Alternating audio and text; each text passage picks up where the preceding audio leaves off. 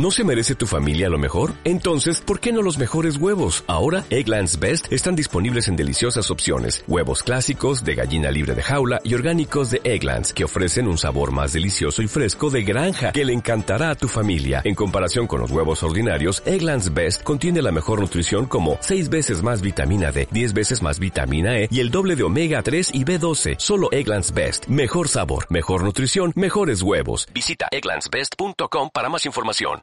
Hola, saludos cordiales de Juan de Dios Rodríguez y bienvenidos al Estudio 8, donde empezó todo. En 1978 conozco a Víctor Manuel con motivo de una entrevista para el Gran Musical y hablar sobre Soy un corazón tendido al sol, su primer trabajo con CBS. Siete años más tarde se acercó a Guadalajara para comentar temas del lanzador de cuchillos, su nuevo disco. Uno de los aspectos que siempre he destacado en Víctor y en otros artistas ha sido la coherencia, y 37 años después hay letras y arreglos de aquel disco que siguen vigentes, son actuales. Desde Pronto viviremos en la luna y su permanente denuncia sobre la guerra, mafias e intereses, o en Hace falta tener dura la piel, separaciones, si no fuera por los hijos, o cómo la noticia de la desesperación de un padre que llevó a matar a su hijo impactó en Víctor como le había sucedido en el caso de Solo pienso en ti, llevándole a escribir la canción, y la eterna de cada disco dedicada a Ana Belén, Tu boca, una nube blanca. Geoff Wesley fue el arreglista y director musical del disco. Wesley mantenía el nuevo sonido del asturiano con arreglos de cuerda muy clásicos para un cantautor amante de la gran ciudad, a pesar de ser de una tierra minera. Hoy he querido rescatar aquella conversación de enero de 1985 precisamente por su actualidad. Sí, 37 años después.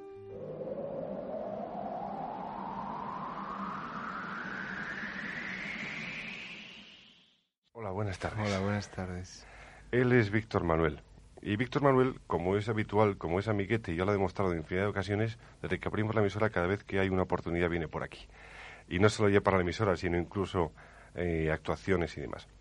Esta, vamos a hablar, lógicamente, durante todo el programa lo vamos a hacer, de, del lanzador de cuchillos, de ese disco que, por supuesto, es la noticia que a lo largo de las últimas cuatro o cinco semanas viene a ocupar Víctor Manuel en el programa de la música de nuestro país. Suena depresivo el disco del lanzador de cuchillos, ¿no, Víctor? El disco sí, es un, es un disco duro. Vamos. Es un disco duro. Es curioso porque ha habido gente que me ha dicho, es que es, es un poco depresivo. Digo, bueno, es que la vida, yo creo que me quedo corto, ¿no? Dice, bueno, pues como la vida es así, hay que hacer cosas alegres. Digo, bueno, pero para eso ya está George Dan, ¿no? Yo creo que hay gente que, que se dedica un poco a reflejar lo que ve alrededor, ¿no? Yo no creo que sea más o menos duro que los últimos. Quizá lo que tiene es que es más intimista por tanto refleja una parte de mi personalidad y esa parte de esa personalidad tiene de todo, tiene momentos eufóricos que lo refleja a través del amor, a través de, de abrirme hacia los demás y otros momentos absolutamente depresivos, claro. Al margen de que lo vayamos a ir desmenuzando el disco poco a poco, yo lo que noto en este álbum es que los momentos, digamos, eh, felices, optimistas, son los tuyos particulares con tu entorno concreto y particular, me explico, tu familia, sí. tu mujer y tus hijos. Pero en cuanto sales de tu propio círculo y te vas ya al del mundo en que todos vivimos, o el de tus amistades o relaciones y demás, o el que nos afecta a la inmensa Sí. mayoría, ya es, ya es depresivo, ya es Claro. efectivamente. Hay ocho, nueve, diez temas, diez temas, Diez en, el, temas, sí. diez temas en el disco, y creo que ocho, ocho, nueve, van por una línea y solo uno o dos van por otra. Ya. Son la tuya particular. Sí. Mira, ¿sabes lo que pasa? Yo creo que es un disco muy de ciudad, por otro lado este, ¿no? Sí. Y en una ciudad grande quizás se nota más que en las pequeñas. Tú tienes que encontrar el refugio, tienes que encontrar el nido, encontrar el sitio donde tú te encuentras protegido, cómodo, ¿no? Para mí ese sitio es la familia, ¿no? Y para otra gente, pues que son sitios diferentes, ¿no? Pero para mí, yo me siento yo, cuando estoy entre mi gente, y, bueno, pues es, es, es, así de simple, ¿no? Y después el, hacia afuera, bueno, lo que encuentras en general es mucha agresión en una ciudad grande, ¿no? Y mucha depresión, mucha soledad, ¿no? Lo que pasa es que yo, cuando cuento incluso temas de, de solitarios, bueno, pues son temas que no son tan lejanos a mí o que yo vea de repente, que son gente que yo conozco y que estoy cerca de ellos y que les veo cómo sufren por la dificultad que tienen para comunicarse con los demás, ¿no? Eh, es curioso que yo de esta idea de la ciudad cuando yo soy un entusiasta de la ciudad grande, ¿no? Porque me encantan las ciudades grandes. carne de asfalto. Y soy carne de asfalto, totalmente, ¿no? Me gusta mucho, me gusta mucho y, lo que pasa es que yo creo que la ciudad es grande también por eso, ¿no? Por... Como un hombre como, como Víctor que viene de una población industrial, pero digamos eh, de medio rural, o de una ciudad pequeñita, vamos. Una ciudad pequeña, claro. Eh, puede amar tanto una ciudad grande, una ciudad monstruo. Bueno, porque tiene muchísimas más ventajas que una ciudad pequeña, desde mi punto de vista, ¿no? Por supuesto, siempre hay gente que me contradice y, bueno, estoy de acuerdo, ¿no? Hay mucha gente que se siente feliz en un pueblo de 50 habitantes, ¿no? Yo a mí eso me da para una tarde. me muero, me muero. Ni siquiera el día de mañana. Digo, cuando te retires, tiras al, El momento que no, tenga el kiosco al lado para ir a comprar una revista, un periódico, yo me muero, ¿no? Porque para mí la televisión no es el cordón con el resto de la sociedad. O sea, la televisión es un accidente nada más. Exactamente. Pronto viviremos en la Luna y entramos en materia, en el lanzador de cuchillos. Bueno, antes de explicarlo de pronto viviremos en la Luna, ¿por qué el lanzador de cuchillos? ¿Qué tiene que ver esa, ese título con el resto del disco? Pues mira, es un un título más que nada espectacular, ¿no? Porque es el título únicamente de una de las canciones, no tiene ningún otro sentido detrás y lo que nos daba era eh, la imagen plástica de lo que queríamos que fuese el, disco, ¿no? Y alrededor de la canción, de esa historia medio policíaca, medio hmm. surrealista, pues se montó todo, todo el entorno. Pronto viviremos en la luna. El título, si lo oye uno la primera vez, pues le puede sonar un poquitín raro, pero en cuanto escucha la letra, ya la canción una vez, ya sabe de qué va. Creo que poco hay que aclarar al tema, ¿no? Sí, hay muy poco que aclarar. En general, siempre hay, suele haber confusión con el, con el tema este, porque la primera pregunta que te suelen hacer dice, vamos a vivir pronto en la luna. Y bueno, yo no hablo de eso, no hablo de eso. no va de eso. no va de eso. va precisamente de esto otro. con el sonido de un Víctor Manuel que, mm, gracias a su evolución y al trabajo de Geoff Wesley, nos suena totalmente distinto. Es una línea en la que vas a seguir, ¿no? Pues no lo sé. Juan, menos mientras que dure. De momento dura y dura bien, ¿no? Mira, yo he tenido, bueno, es la tercera experiencia porque en medio hay un disco de Ana también que lo hicimos con él, con Wesley, ¿no? Y a mí me encanta, el tío me encanta porque es un hombre absolutamente creativo. Eh, creo que este disco tiene puntos de contacto con el mío anterior, pero también tiene muchas más cosas que le separen del anterior, que, que le unan y me interesa mucho porque yo estoy en ese trabajo, estoy en, en, cada disco que hago en hacer un trabajo que no se parezca al anterior, que sea nuevo, que sea renovador, que sea para mí un paso adelante, por lo menos a nivel personal. Hubo un crítico inglés que cuando Beatles publicaron Revolver decía que lo grande de ese disco de los Beatles no era en sí mismo el disco, sino la habilidad de los propios chicos de Liverpool de, de disco en disco escapar del anterior claro. de, una manera total y absoluta y no parecerse en nada ni siquiera a lo que iba a venir a continuación. Y creo que aquí estamos ante un caso similar.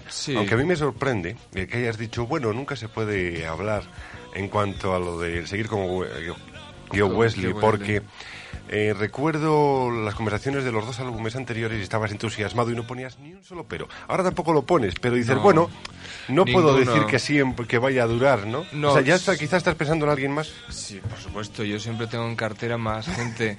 lo que pasa es que yo en ese sentido soy muy duro, o sea, a mí eh, cuando la gente me sirve para mi trabajo, para el resultado que yo quiero, perfecto, ¿no? Pero pero en el momento, porque el mundo de los arregladores y productores es un mundo muy complicado, ¿no? Gente que de repente tiene éxito, trabaja en exceso y tenemos casos recientísimos aquí en el país de gente que trabaja en exceso y, eso para un arreglador es muy malo, ¿no? Porque, bueno, pierde el gusto por su trabajo, efectivamente gana más dinero, pero pierde el valor como productor y como arreglador. Y de momento Wesley se, se conserva fantásticamente, porque es un hombre que trabaja muy poco, le gusta sobre todo montar en globo y hacer música es un accidente casi para él. Y, y, es un músico fantástico y yo tengo la intención, vamos, de hecho el próximo trabajo lo voy a hacer con él, por supuesto, ¿no?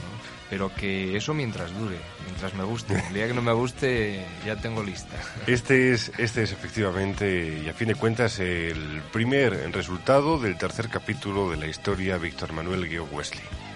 Eh, me comentabas ahora mismo, a micrófono cerrado, que el disco surgió en 15 días. Eh, tú te refieres, cuando hablas del disco, a la composición, letra y música. Cuando lo compongo. No, no en la grabación, lógicamente. No, la grabación se tardó mucho más. Empezamos a grabar en el mes de mayo, aunque no en tiempo continuado, pero después volvimos a retomarlo en julio, en agosto, en medio de las actuaciones y terminamos finalmente en octubre de, hacer el disco. ¿no? Fueron muchos meses. Eh, pero me comentabas que, bueno, se refiere también en cierta medida a los hechos que se producían esos 15 días, ¿no? Sí. Eh, concretamente, quizás no lo recuerde exactamente, ¿no? Pero ¿qué, casos, qué hechos se produjeron esos 15 días, al margen de los conflictos internacionales de, durante el año 84? En, fue un año muy, muy duro también. Sí. Bueno, yo lo que la fórmula mía para componer que es el cargarme las pilas y después siempre hay cuando estoy componiendo situaciones desencadenantes, ¿no? Hay concretamente hay una de las canciones disco que se llama Padre con hijo, mm. que por esos días cuando yo estaba componiendo fue una historia una historia que yo leí por la mañana en el periódico y a continuación hice la canción. La historia de esa canción puede estar un poquitín inspirada también la de Solo pienso en ti. No, que va, que va. No me refiero a que el caso sea el mismo, ya. lógicamente no lo es, sino que la forma de llegarte la canción eh, o el tema es el mismo. Sí, sí, claro, sí, sí. Eh, eh, me pasa muchas veces, ¿eh? me pasa muchas veces a través de una lectura o de una noticia en la radio. Pero este caso era un caso terrible, de, de, esos casos que ves que dices, bueno, aquí ha tocado fondo la humanidad, ¿no? Porque no se puede ir más abajo, ¿no? Que es el caso de, de un padre que mata a su hijo porque le pide unos pantalones varias veces, ¿no? Y iban dentro de un coche y finalmente se lo llevó a un vertedero y lo mató, ¿no? Y entonces una noticia que yo leo en el periódico, que es que yo no me invento nada. No me sobre... Cuando me invento siempre son cosas blanditas, como la hija del mago y esas cosas, ¿no? Pero cuando son así de duras yo no me invento nada nunca. Este, al margen de, ese, de esa historia concreta del padre con hijo, ¿hay algún, algún tema, digamos, eh, nacional o internacional que haya ocupado algún, directo o indirectamente, alguno de los temas del disco? No, bueno, sí, evidentemente el pronto viviremos en la Luna.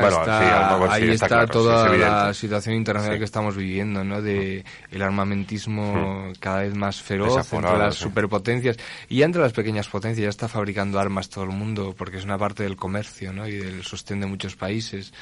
Y, bueno, eso es una espiral. Si fabrica el vecino, ¿cómo lo voy a fabricar yo? Claro, ¿sabes? Ya no. Lo que pasa es que en estos momentos yo creo que ya queda un poco lejos el miedo a la guerra o el miedo a una agresión del vecino. Ahora ya lo que hay es una merienda de negros, un sacar pasta debajo de las piedras. Todos los países débiles venden al tercer mundo y los grandes venden a los países que fabrican a su vez para el tercer mundo. Bueno, es terrible, ¿no? El mercado que hay en estos momentos. Desde que llegaste a la CBS ha habido siempre eh, un, en cada disco tuyo un tema concreto que ha resaltado de una manera principal pues eh, la situación de nuestro país eh, los símbolos de nuestro país, eh, las ayudas de los salvadores de la patria a nuestro país. En este, en este disco yo no encuentro un hecho tan, tan palpable, ¿no? No, no hay nada. Mira, mm, bueno, pero ¿por qué no surgió tampoco, no? Porque cuando me planteé hacer el disco, este es un disco más intimista de cualquiera de los que yo haya hecho antes. Entonces es un disco muy hacia adentro, de, de un tío de 40 años que no tengo, pero que, que, puedo estar en esa edad perfectamente y que es una edad, yo creo, de crítica en la vida de cualquier persona, ¿no? Que incluso aunque te vayan las cosas muy bien, pues es un momento como de reflexión, de ver qué vas a hacer ahora en los próximos que te queden, de mirar un poco para atrás a ver lo que has hecho, ¿no? Y es un poco un disco de eso, ¿no? De, la mitad del camino, más o menos. ¿Cómo te imaginas tú esa situación de los 40 años? Bueno, tienes muchos amigos de, que tienen esa edad o que la han rebasado, lógicamente.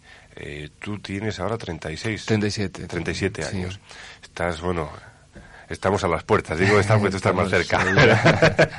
Entonces, eh, ¿Te planteas una situación particular, concreta para ti cuando llegues a frontera de los 40? No, no, no, yo no creo que ocurra nada el día que yo cumpla 40 años, digo, nada que sea determinante para empezar a vivir de otra forma o vivir con otras características.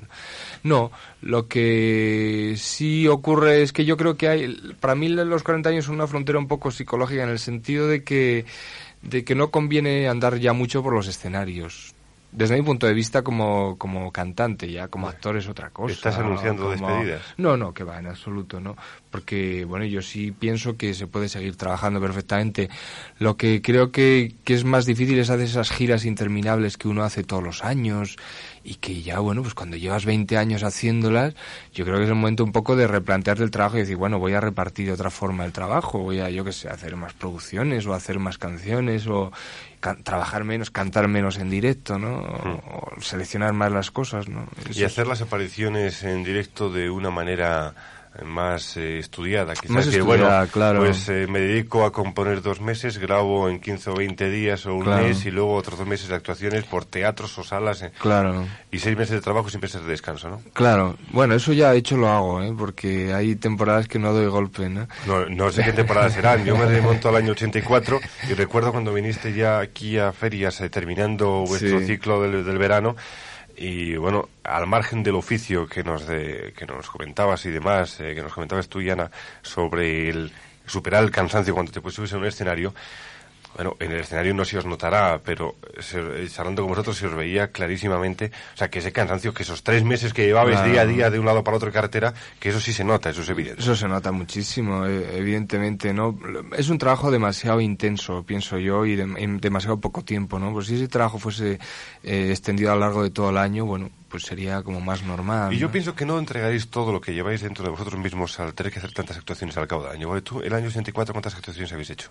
Pues hemos hecho más 72. No, bueno, no, bueno, 70, bueno, 72 actuaciones, pero de esas 72, quizá 50 hayan sido en dos meses y medio. Sí, ha sido de junio, no, de julio, de primeros de julio al 11 de octubre. Exactamente, o sea, en dos meses y medio, en tres meses habéis hecho eh, eh, la inmensa mayoría de esas actuaciones. O sea, que no se puede hablar de 70 actuaciones a lo largo de 365 días. Sino no, que son, así sería como Que son efectivamente en 80, en 80 o 90 días. Por eso es por lo que te decía que están cansados, ¿no? Por esa intensidad que tienen eh, esas actuaciones, que es, bueno, prácticamente trabajo a diario, ¿no? Tienes de repente... Y luego que además no sois vosotros solos, sino que también tenéis una familia y tenéis un, un par de chavales, que tenéis un chico, un crío y una cría. Claro. Y que, bueno, los dos están en edad de, de crecer, sobre todo.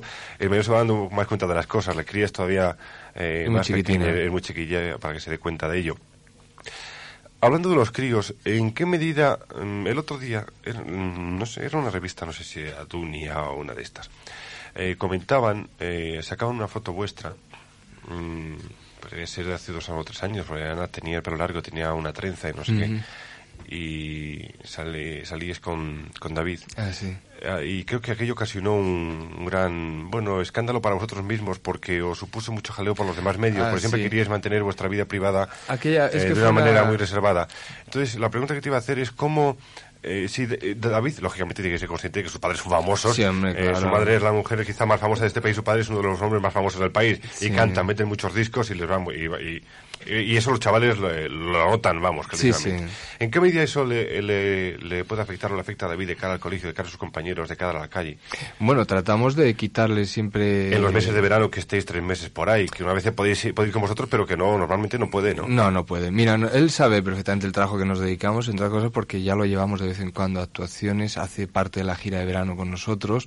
¿Le da complejo de Y- superioridades? No, no, yo creo que en absoluto, y yo creo que eso es lo mejor que, que estamos consiguiendo con él, ¿no? Que, que el chaval es un chaval al que nunca le oirás que se le llene la boca al hablar de nosotros, aunque sabemos perfectamente que está contento Claro. de vivir donde vive y de tener los padres que tiene, ¿no? Pero que no es un chaval que alardee de eso nunca. ¿Eso ni cómo lo habéis conseguido? ¿Con, con cosa de, de, de doma y castigo? No, yo creo que no, yo creo que no hay que hacer nada especial, o sea, lo que no hay que sacar es a los chavales a vivir un mundo que no es el de ellos, ¿no? O sea, el chaval lo que no puede hacer es vivir mi, mi profesión, Mm. ni la de Ana, ¿no? Tiene que vivir eh, los años que tiene, los ocho años que tiene, su colegio y sus amigos, ¿no? Y bueno, accidentalmente pues tiene unos padres que son famosos, igual que el padre de otro pues trabaja en ordenadores o en lo que sea, ¿no? Mm. Entonces, bueno, no hay que darle más importancia que la que tiene, que es que, bueno, eso es así y, y, ya está. Y entonces en el colegio pues es un chaval como los demás, normal y corriente, al que pues supongo que de vez en cuando alguno le gastará una broma eh, contándole una canción mía o diciendo ayer vi a tu mm. padre en tal sitio, ¿no? Pero después como a este chaval pues tampoco lo ven todo el día en las revistas, ni, vamos, todo el día no, nunca, ni, ni, ni hace cosas de esas que a veces suelen hacer otros padres, bueno, pues el crío supongo que en el colegio pues se considera igual que los demás, exactamente igual que los demás, ¿no? Cuéntame algo de Si no fuera por los niños. Es una canción muy... Fíjate que tiene un arreglo muy triste, muy depresivo, pero es una canción en broma. Es una canción que yo hice, es una historia de una separación, de, desamor, una pareja que si habitualmente la mujer suele salir perdiendo en estas separaciones, puesto que él se empieza a hacer como vida de soltero y los niños se quedan con la madre y todo eso, en este caso le ocurre al contrario, ¿no? Ella se va y le deja todo el paquete a él, ¿no? Y es una canción que está toda dada a la vuelta, siguiendo la letra, está toda al revés, ¿no? y tiene para mí el arreglo mejor de este disco. Y ha habido un cambio en la forma de pensar y de ver del hombre a la mujer, eso es evidente. Sí. Aunque ese seguimiento te lo has podido hacer tú mejor, lógicamente, porque de vez en cuando me imagino que habrás mirado canciones como que, lo que decías tú no la forma de decirlo, sino que el mensaje que decías en aquellas canciones acerca del hombre y la mujer y lo que dices ahora, ¿no? Esto viene en relación con esta canción porque yo te pregunto, ¿tú hubieses compuesto una canción con esa misma forma de verlo y de pensarlo ahora que hace 15 años? No, pero yo creo que un problema de, de madurez, ¿no? Y en general, siempre que he hecho canciones de amor, han sido, siempre ha sido un trato muy de igual a igual. Quiero decir que en general las canciones de amor que se suelen hacer en este mercado y en casi todos los mercados son unas canciones del tío dirigido a la, a la tía, hmm. absolutamente machistas, espantosas, prepotentes, donde el tío siempre le está perdonando la vida a ella, ¿no? O porque se ha ido, o porque se va a ir, o por lo que sea, ¿no? Yo siempre he tratado, la verdad es esa, de, de no nunca plantear ese tipo de relaciones en las canciones. Incluso la primera canción de amor que yo tenía que fue famosa, que fue una canción apasionada, que era el Quiero abrazarte tanto, bueno, ahí ya había otras bases de otra canción de amor, ¿no? Quizá esta canción lo hubiese podido hacer perfectamente en aquellos años. Lo que pasa es que yo no tenía, digamos, la madurez, ni la ironía, ni la distancia que puedo tener ahora para ver las cosas, ¿no? Eso es lo que me diferencia. ¿En qué medida la forma de pensar, de nuestra forma de pensar, puede afectar a las mujeres? Muchísimo, yo creo que... Nuestras mujeres, vamos. Yo creo que son fundamentales, en, vamos, no sé. Te lo digo porque eh, yo lo he notado. Sí. en, en, mi forma de ser y de pensar, eh, y eso no es decir, bueno, es que uno tiene una personalidad muy mal de hable, no, no, sino que así como la propia mujer también se replantea sus propias cosas a la, fuerza de vivir con uno. Pero si es que los tíos a veces somos muy burros, ¿no? Entonces pensamos que por el hecho de que una mujer te influya, que ya, yo que sé, pierdes los pantalones. Mm. No, no. Si tú decides vivir con una mujer que te gusta, pues es para todo, ¿no? Para que ella te influya a ti, para que tú la influyas a ella y para entre los dos, pues hacer un vivir más felizmente, ¿no? Finalmente. Entonces, no es que ceda a nadie ni, ni nadie se deje influir porque sea maleable, ¿no? es que la vida tiene que ser así, o si no, pues es mejor cada uno estar por su lado. Daba vueltas por los bares, persiguiendo algún amante o algún Pasan días, pasan meses y él seguía sin casarse, dedicaba sus labores o pensando suicidarse. Si no fuera por los niños, me echaba al monte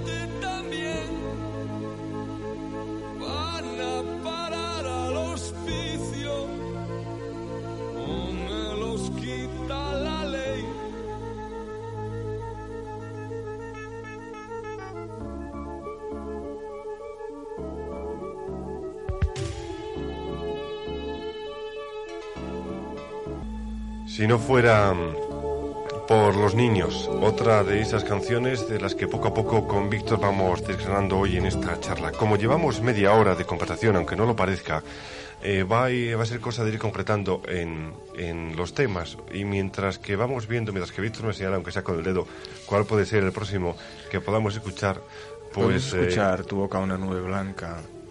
Est- estaba previsto, o sea que lo escucharemos inmediatamente. Bueno. Vamos a hablar entonces de la historia de esta canción, de Tu boca una nube blanca. Pues bueno, es la típica canción que le hago en todos los discos a Ana, que siempre hay una canción de amor dedicada a ella, y esta es una canción a mí me gusta mucho. Es quizá de las más clásicas de, del disco, por tratamiento, incluso por forma de componer. ¿no? Hay, eh, lógicamente, en, en la inmensa mayoría de tus canciones, porque eres un hombre que te toma las cosas muy a pecho, mucho apasionamiento. Sí. Entonces, eh, eh, ya te digo, se nota en todos y cada uno de los temas que vas componiendo, en la forma de vivirlos, casi te recreas en esa situación o llegas casi a vivirla poco menos que tú. Pero en los temas de amor esa pasión se, eh, se acrecenta, quizá lógicamente porque es algo más palpable y más, que, Claro. más próximo que tienes tú. ¿no? Lo siento como una cosa más inmediata, entonces no puedes ser- no puedes tomar la misma distancia cuando tú hablas de algo ajeno a ti o algo que ves que algo que te afecta profundamente. Es algo innato en ti, es algo necesario el tener que hacer en cada disco una canción a Ana. No, lo que pasa es que me sale, me salen siempre un par de ellas. ¿Y cómo es que no te salen luego alguna David o te sale Sí, también a le he hecho a David. A María no le he hecho nada, pero a David le he hecho un montón de ellas. ¿Y el día de mañana qué va a pasar con Marina? pues alguna le tendré que hacer. Lo que pasa es que eso tiene que salirte. Si no te ¿Cómo sale- recibe, cómo recibe, eh, cómo reci- recibe David cuando sabe que una canción está dirigida hacia él o está más o menos Pues mira, las primeras canciones que yo le hice, eh, pues eran siempre, había una que se llamaba Duerme Neñín, que eran con cosas que él, que él manejaba, o sea, con el lenguaje que él manejaba, ¿no? Y con frases que él decía, eh, puestas de otra forma, colocadas de otra forma. Pero era, muy- Entonces, era muy canijín entonces. eh, Sí, sí. Tenía dos, tres años. Tenía tres años. Tres Las años, primeras sí. cosas que él, Sí. los- el primer mundo de él, ¿no? Era el que salía en esa Sí. canción. Y bueno, era una fascinación cuando la oyó, ¿no? Pensar, pero los niños, claro, les gusta mucho sentirse protagonistas de cosas, ¿no? Y entonces, bueno, verse aparecer ahí de repente, ¿no? Y después con una canción que le hice para Ana también, Canción para David, también, bueno, era también el mundo Sí, de él, pero ya un poco sí. mayor. Era ¿no? cinco años, Sí, así. cinco o seis años, ¿no? Y, y bueno, también le encantaba, ¿no? Esas dos canciones las has cantado en directo. Eh, la de Canción para David sí, creo que la has cantado. Canción para David, yo no sé, Ana, yo no creo Me que refiero llegó en directo, cantar. eh, estando él delante. Ah, no, no, nunca, no. Las ha escuchado en disco siempre. En disco en casa. Sí. Por televisión creo que tampoco, ¿no? ¿O o te he visto alguna vez cantar? Me parece que tampoco, nunca, nunca se cantaron O sea, esas canciones eh, en a- televisión. A lo que voy es que nunca has resaltado esas canciones dirigidas a él en un medio público. No, no, no, son canciones que uno las hace porque quiere hacerlas, pero no para hacer después uso de ellas eh, públicamente. Evidentemente se hace uso a partir de que las metes en Eh, un disco y sí, se pone en una radio, ¿no? Pero sin darle más importancia que la que tiene, ¿no? Vamos a escuchar esa, ese tu boca una nube blanca. Eh, bueno, a fuerza de exprimir todavía un poquitín más, de exprimir todavía un poquito más, y bueno, es casi perder un poco la elegancia o, o el lirismo que pueda tener el título. Vamos a escudriñar en el título. ¿Por qué tu boca una nube blanca? Bueno, porque la boca de Ana es muy bonita. A mí me lo parece, por lo menos. Y, y la relación con la nube es lo más bonito. La, Para decir la nube una nube blanca, blanca es lo más bonito una nube naturaleza. blanca en medio de un cielo azul, eso no tiene precio. De repente, bueno, tú lo ves. O sea, no la nube esa fofona de invierno, la nube tonta, ¿no? Gris y car- No, no, cargada, esa nube redonda y perfilada y con sombras y luces, eso es increíble. Porque para ti también es Ana Belén, no es Pilar. Es Ana, sí, sí, yo la conocí como Ana y como Ana, Y sigue como Ana. la como Ana, sí.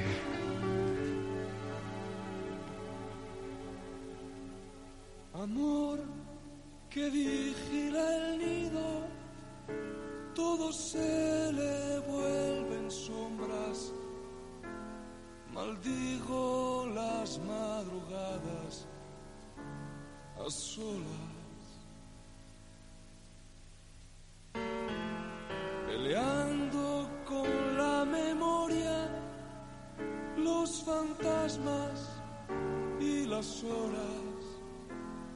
Las manos deshabitadas, solas. No sé qué tiene el deseo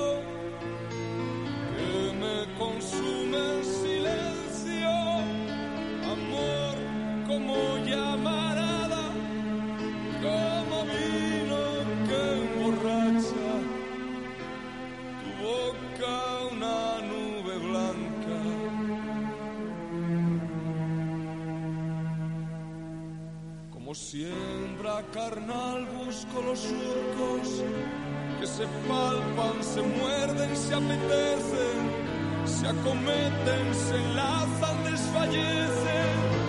Y otra jornada más que estamos juntos. Y otra jornada más que estamos juntos. Amor como agua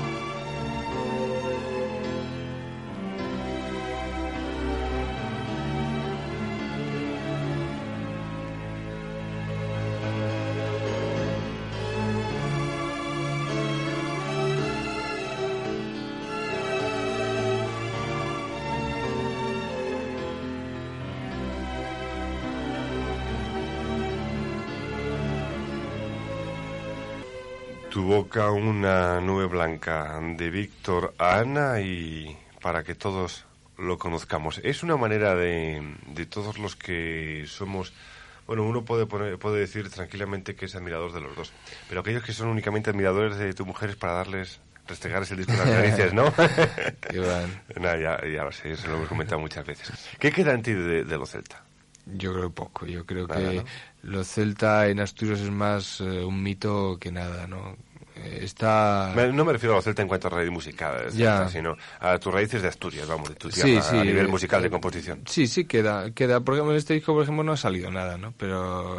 No, está claro, no, no me lo, no lo jure. todos los discos sale algo, por un sitio o por otro, ¿no? Porque yo creo que esas cosas del carácter, eso no se pierde nunca. Y yo, en ese sentido, soy muy, muy del norte para eso.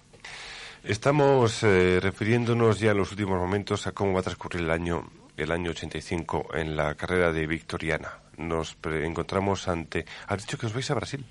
Sí, bueno, tenemos que hacer un par de viajes a Brasil, uno de vacaciones y otro de trabajo. de trabajo. Para, que, para la parte del disco de Ana. Para el disco de Ana, pero para el anterior, porque lo grabó en portugués y entonces va a hacer una campaña de promoción allí. Y yo nada, yo voy a chupar rueda, Claro, con- claro, para eh, tomar el sol. ¿Cuál? Ana estaba empeñada toda la vida en ir a en ir a Brasil porque no lo conocía y, Sí. y quedó alucinada cuando tuvo que ir a grabar lo de Ana Henry y demás quedó encantada con tú fuiste con ella Sí, sí. y, y bueno habéis quedado por lo visto los dos Es que a Brasil hay que ir a lo que sea, a comprar azúcar. vamos, ¿Sí? o sea, que se me ha acabado el azúcar, pero a Brasil a comprar un kilo y cuarto. Es que es un país maravilloso, está muy bien. Vamos a salir adelante ahora con Sube al desván. Cuéntanos algo de esta canción. Que en Pues- cuanto se escucha una vez, eh, le pasa como con pronto viviremos en la luna. Eh, hay poco casi que descubrir, pero vamos a Sí, Como no vamos a oírla completamente porque está sonando ya de fondo. Es una canción de amor muy tierna también. Y es esa, ese como retorno a la infancia. Las escapadas que uno se hacía al desván de la abuela con, pues a veces con la chavala que te gustaba y aquel ponerse ropas y yo qué sé, y jugar a los médicos. Y los Sí, papás y las sí, mamás. los papás y las mamás disfrazarse, efectivamente. Aunque no todo el mundo podía tener desván. No, por supuesto. Esa canción, quizá, bueno, eh, yo sí me. Cuando la vi me sentía algo identificado porque, aunque nosotros el desván utilizábamos, era una guardilla, lo utilizábamos pues Sí. para dejar juguetes rotos, halcones estropeados, no sé qué. Pero cuando subías, cada tres o cuatro meses subías a algo, bueno, era maravilloso porque incluso aquel caballo de cartón que estaba roto. Te, eh, te encantaba verlo de nuevo y lo cogías y lo utilizabas en que fuese dos o tres días, aunque estuviese roto, porque era volver a redescubrir algo tuyo. Es que lo del desván vale todo. Todo lo que dejas en el desván vale. O dentro de 15 años o de 30, pero vale.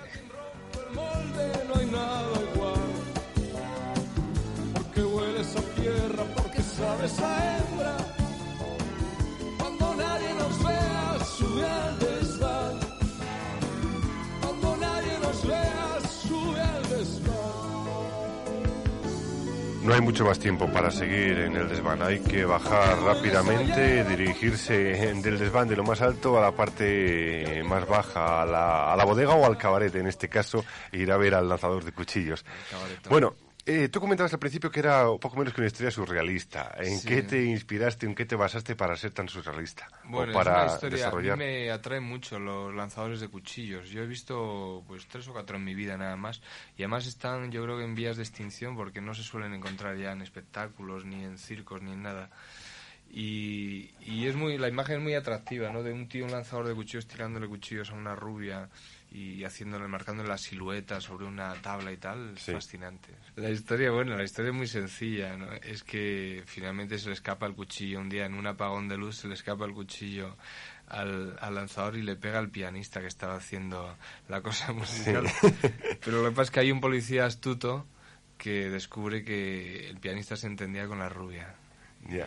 Ahí atacamos la historia te has inspirado en Vázquez Montalbán o algo más o menos.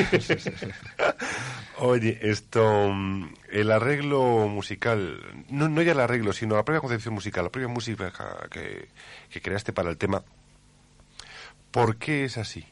O sea, ¿cómo engancha? Porque, eh, la- sí, bueno, la historia puede ser un tanto de frenesí, pero, Sí. eh, eh, pero, mm, no es muy qué- trepidante. Es muy trepidante es muy para... trepidante y, y yo Llama la atención. que la música tenía Sí. que ser así, ¿no? Trepidante, es como un flash. A ti te surge la letra y la música al mismo tiempo, Sí, creo, ¿no? suelo hacer al mismo tiempo, ¿no? Y lo ¿Te surge o me- lo provocas? Trato de que sea así siempre, porque siento que me quedan mejor las cosas, ¿no? Cuando lo hago al mismo tiempo, ¿no? Uniendo las dos ideas al mismo tiempo. Y esta canción, bueno, pues es eso, estás viendo, puedes ver en la cabeza continuamente las imágenes que te va provocando. Gracias, Víctor, por haber estado con nosotros. Nos vamos a despedir de aquí para, eh, para terminar precisamente escuchando la historia del, de tu lanzador eh, de cuchillos. Gracias por haber estado una vez más, una semana más, un día más en Guadalajara con nosotros, con los amigos. Y bueno, pues como es habitual, tenido esta, esta charla sobre eh, la vida, tu vida, mi vida, nuestra vida y sobre todo de tu trabajo, de tu último trabajo. Gracias, enhorabuena una vez más por esa, esa historia del lanzador cuchillos y las otras nueve. Y, y bueno, feliz 85, que lo de- descanse usted bien. Gracias, igualmente. Hasta siempre. Hasta luego. Su risa no da confianza al cliente, las espanta. Sangre en el cabaret,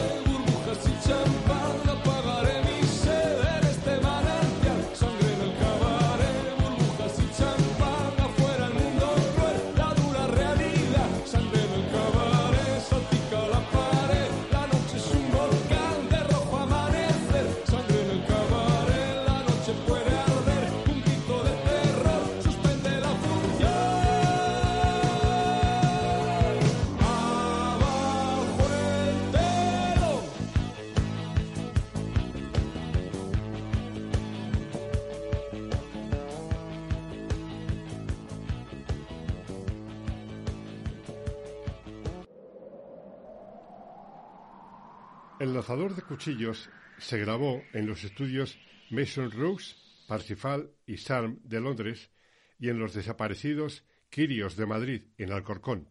Unos estudios con historia y hasta su propio fantasma. Pero esa es otra historia. Saludos de Juan de Dios Rodríguez. Seguimos desde el estudio 8, donde empezó todo. Nos oímos.